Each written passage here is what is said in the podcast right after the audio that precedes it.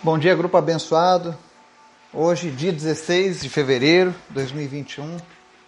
Mais um dia que o Senhor nos deu. Espero que o teu dia esteja sendo um dia abençoado. Espero que Deus tenha presença constante no seu dia. Que você tenha começado o dia de hoje sentindo a palavra dele, invadindo o teu ser, te alegrando, te fortalecendo. Que em nome de Jesus esse possa ser um dia diferente.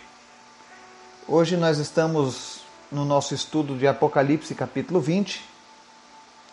Teremos apenas mais dois capítulos para encerrar esse livro. Espero que tenha sido útil o conhecimento deste livro para você, que isso tenha aberto os teus horizontes com relação à palavra de Deus, o teu entendimento. Enfim, que tenha te edificado de alguma maneira. Antes da gente começar nosso estudo, nós vamos ao nosso momento de oração. Eu estou muito alegre porque tenho recebido excelentes testemunhos das pessoas do nosso grupo, pessoas que têm sido ouvidas por Deus em suas dificuldades, em suas necessidades. O Senhor tem suprido cada uma delas. E cada vez que você compartilha um testemunho desses, isso inspira a nossa fé a continuarmos ainda mais, a orarmos ainda mais, a buscarmos ainda mais por Deus. Então eu louvo a Deus pela sua vida, por você que tem compartilhado as suas vitórias. Nós, nós comemoramos todas as vitórias, não importa o tamanho da vitória. Toda vitória com Deus é uma grande vitória. Assim como nós estamos aqui sempre compartilhando as nossas desilusões, as nossas tristezas, as nossas dores, as nossas lutas, nós também compartilhamos as nossas alegrias e nós nos alegramos com isso. Que Deus continue te abençoando. Obrigado pelo seu testemunho. Amém? Vamos à nossa oração? Obrigado, Deus, por essa manhã, por este dia, pela tua graça, pelo teu amor, Jesus, pela oportunidade que o Senhor nos dá de nos achegarmos a Ti, pelo livramento que o Senhor nos dá, Senhor, da condenação eterna. Foi o Senhor quem nos encontrou e não nós que encontramos o Senhor. Foi o Senhor que nos amou primeiro quando nós ainda estávamos perdidos em nossos pecados, em nossos problemas, mas ainda assim o Senhor nos amou. Obrigado, Jesus. Obrigado pela tua palavra. Obrigado, Senhor, pela tua santidade, pela tua pureza, pela tua sabedoria que tu compartilhas conosco. Obrigado, Jesus. Tu és lindo, tu és maravilhoso, nós te amamos. Nós entregamos as nossas vidas mais uma vez a ti. Toma as nossas vidas em tuas mãos, porque quando nós andamos sem ti, nós erramos, nós não sabemos o que fazer. Não se afasta de nós, Senhor. Não permita que venhamos a, a afastar o teu Espírito Santo das nossas vidas, mas fala conosco a cada dia. Nos, nos edifica em tua presença, Pai. Nos dá fome e sede da tua palavra, da tua presença. Que para nós, Senhor, seja motivo de alegria, de satisfação, orar ao Senhor, buscar ao Senhor, falar contigo, seja algo que venha alegrar o nosso coração todos os dias. Que isso nunca seja um pesar, nem uma obrigação, mas que seja algo que faça parte das nossas vidas, assim como respirar, assim como nos alimentarmos. Quero te agradecer, Deus, por todas as vitórias que o Senhor tem concedido ao teu povo. Pessoas que estão celebrando nesse momento as vitórias que o Senhor tem concedido a elas. Obrigado, Deus, por cada uma dessas vitórias. Obrigado, Deus, porque tu tem ouvido as nossas orações. Obrigado porque tu tem unido este grupo ao redor da tua palavra. Obrigado, Deus, porque em meio à pandemia, em meio a tantas notícias ruins, o Senhor tem alegrado o nosso espírito. O Senhor tem nos dado esperança, o Senhor tem nos dado satisfação em te buscar, em te conhecer. Obrigado, Jesus, por cada uma dessas vidas. Aqui no nosso país, fora do nosso país, onde quer que essa mensagem tenha alcançado, obrigado, Senhor, pela oportunidade que eu tive de compartilhar a tua palavra, de compartilhar o teu amor, de ensinar as tuas verdades Obrigado, Jesus, porque isso para mim é um privilégio.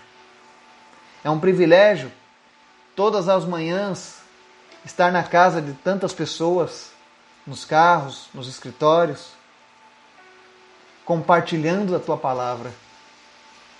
Esse é o maior prêmio que alguém pode desejar nessa vida, Senhor, ser útil a ti.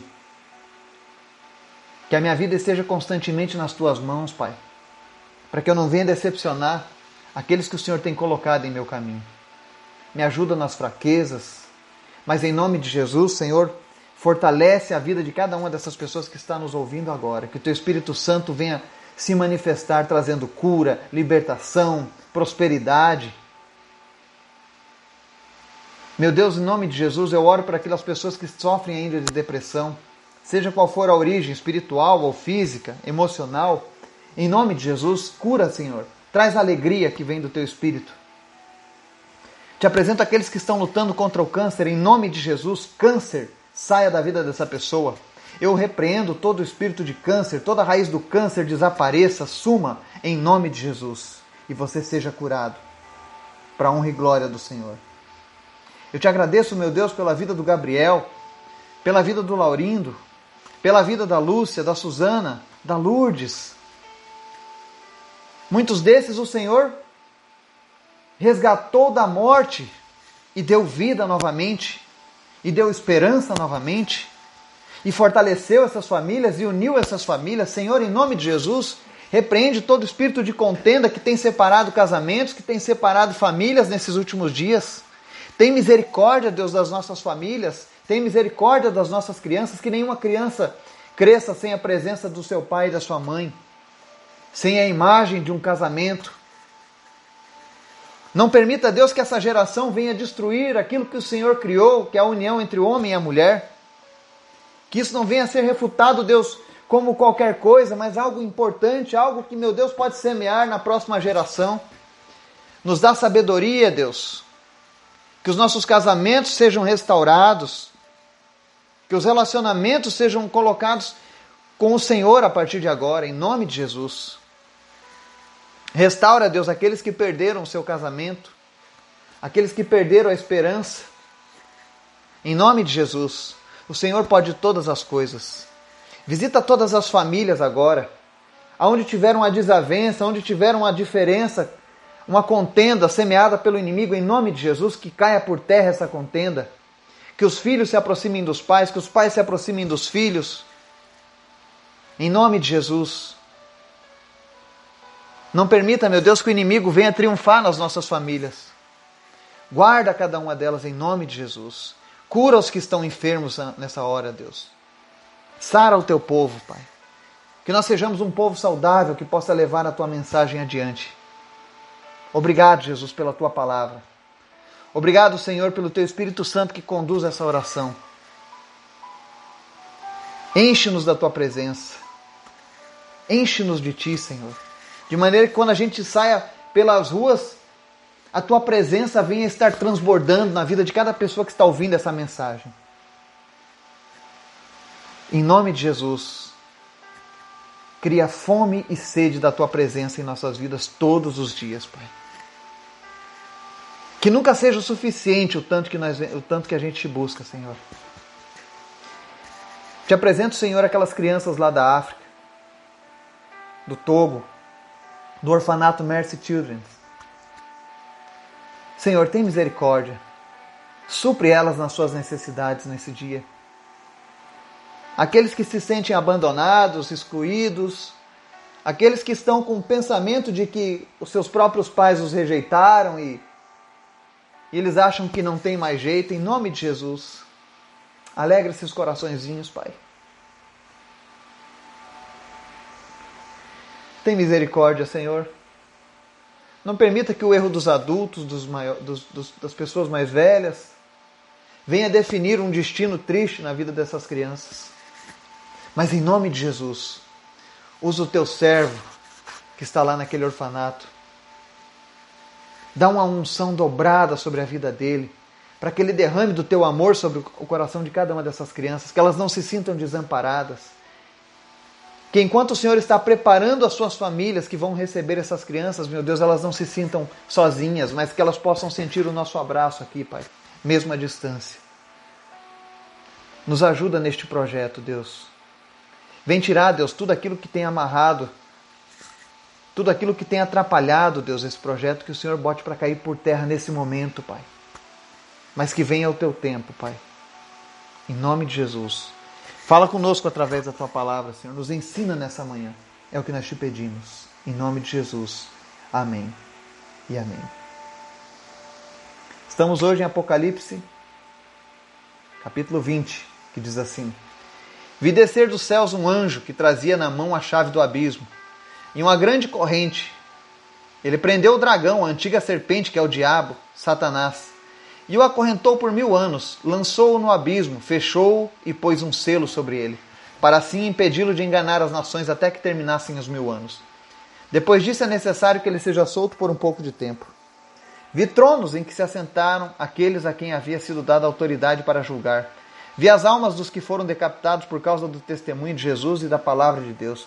Eles não tinham adorado a besta nem a sua imagem, e não tinham recebido a sua marca na testa nem nas mãos. Eles ressuscitaram e reinaram com Cristo durante mil anos.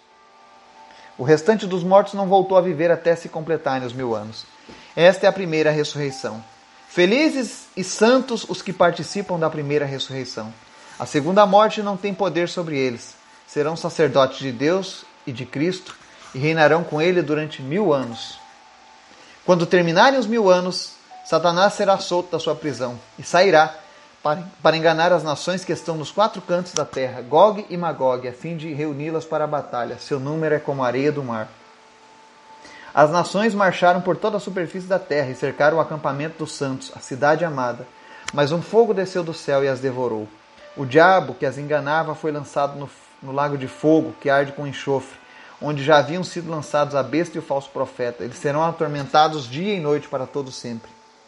Depois vi um grande trono branco, e aquele que nele estava sentado. A terra e o céu fugiram da sua presença, e não se encontrou lugar para eles. Vi também os mortos, grandes e pequenos, em pé diante do trono, e livros foram abertos. Outro livro foi aberto, o livro da vida.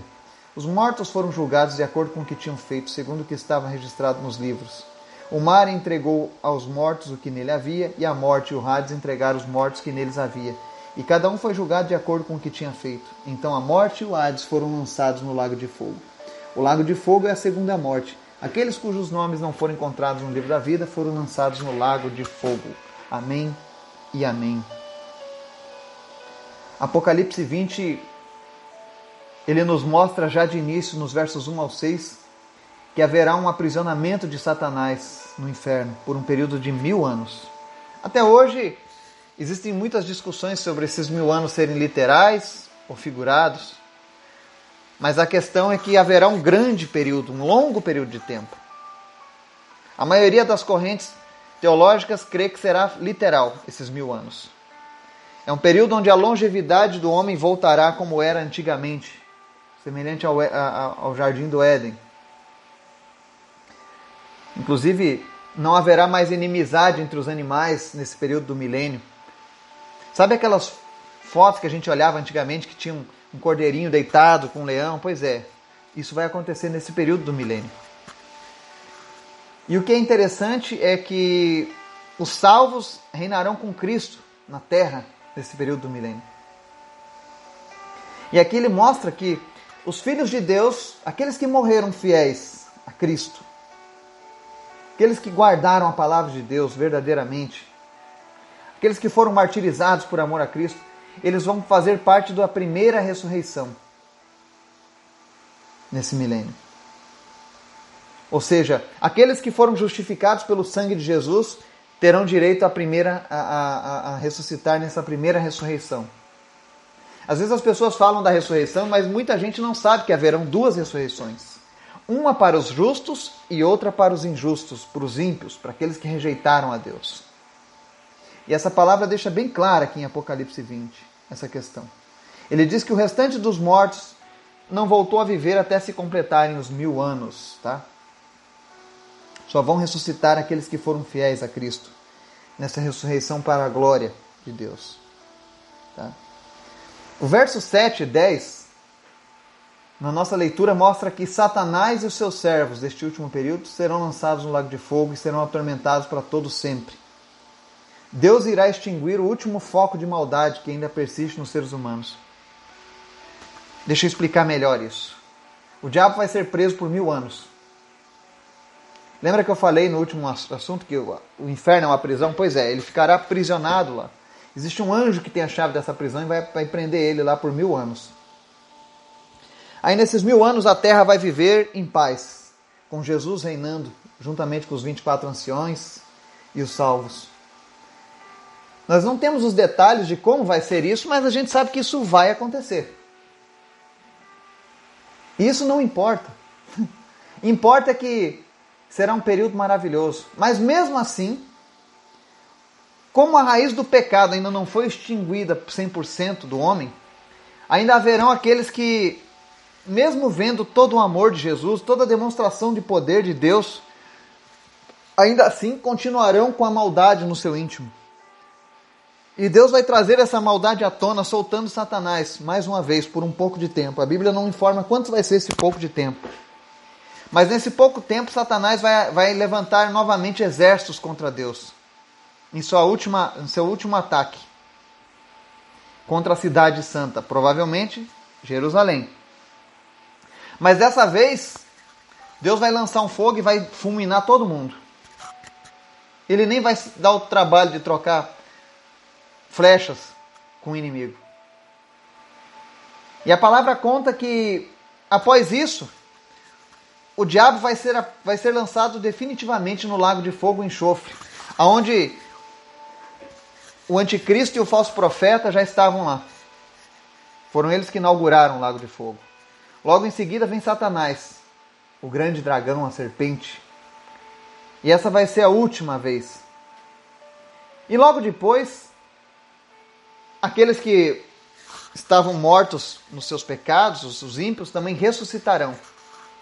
Versos 11 e 15 falam da segunda ressurreição, a dos ímpios, onde eles vão ser julgados por suas obras. E nessa ressurreição, eles não vão para a vida eterna com Deus, mas vão para uma vida eterna de tormentos.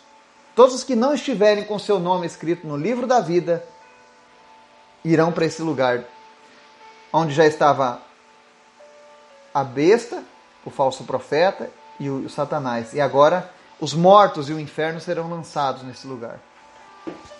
Todo mundo que estava no inferno ressuscita, vai diante do trono de Deus, vai ser julgado pelas suas obras e vai ser lançado lá.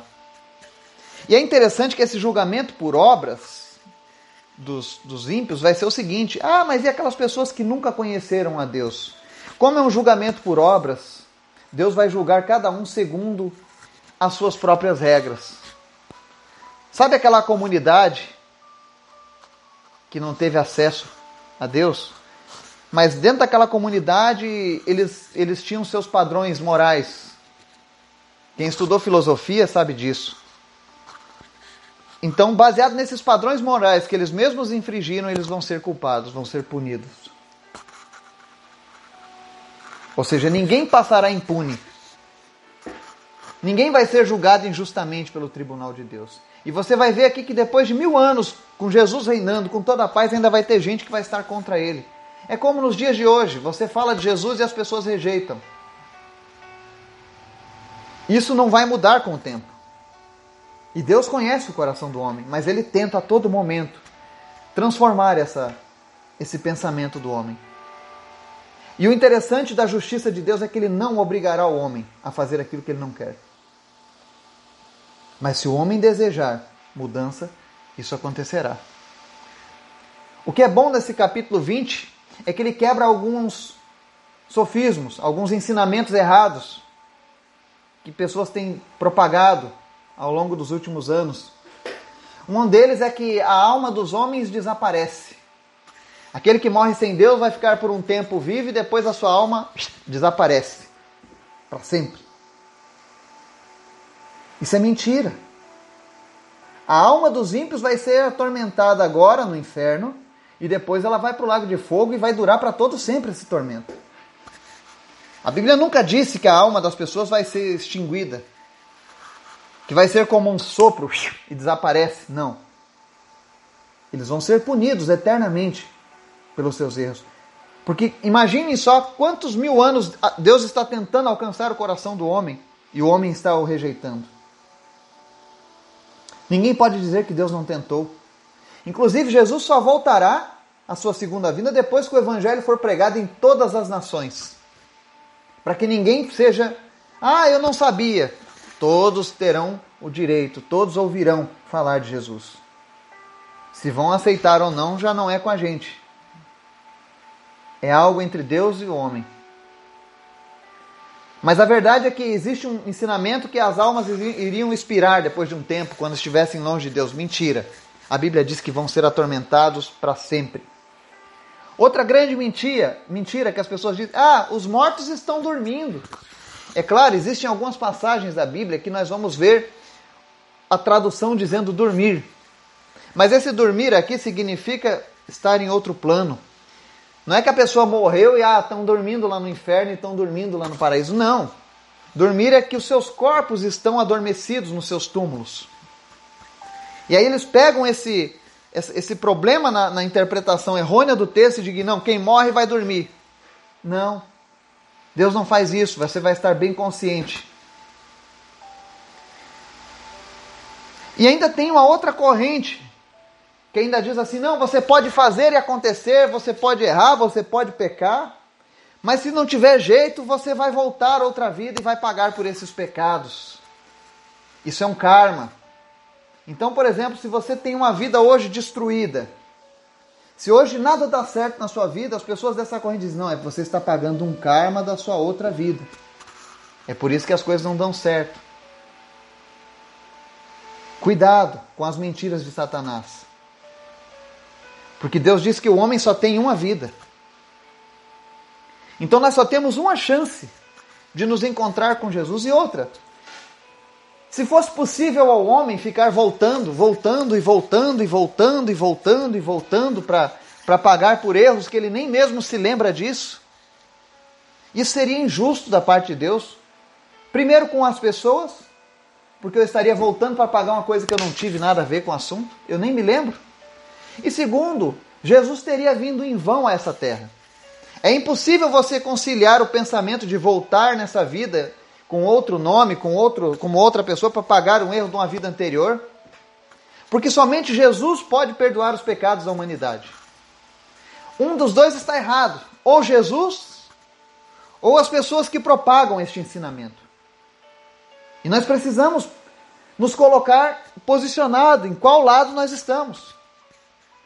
Porque se eu acredito que o homem pode voltar e ressuscitar e, e, e, nascer num novo corpo, com um novo nome, uma nova alma, mas o mesmo espírito, para pagar os seus pecados, então eu não preciso entregar a minha vida a Jesus.